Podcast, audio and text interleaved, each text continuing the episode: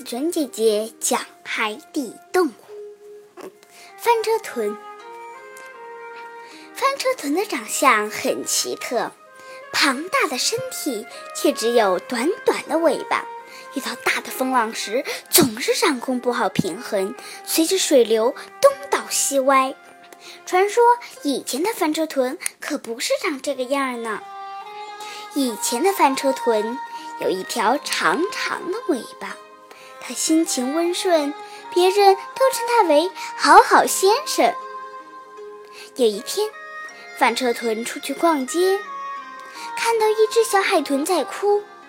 翻车豚问他怎么了，小海豚说：“你快把我藏到那片海藻里去吧，别让人看到看出痕迹来。”于是翻车豚把小海豚藏到了海藻里。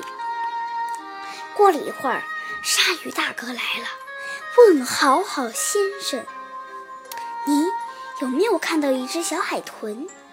翻车豚迟疑地说：“没有，没有。”鲨鱼大哥看出他在撒谎，于是改变了说话：“我好几天没有吃东西了，你说我是不是应该把那只小海豚给吃了？”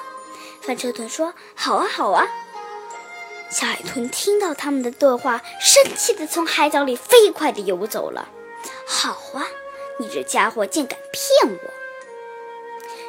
说完，鲨鱼大哥张开大嘴，一下子咬掉了翻车豚的尾巴。从此，翻车豚再也没有长尾巴了。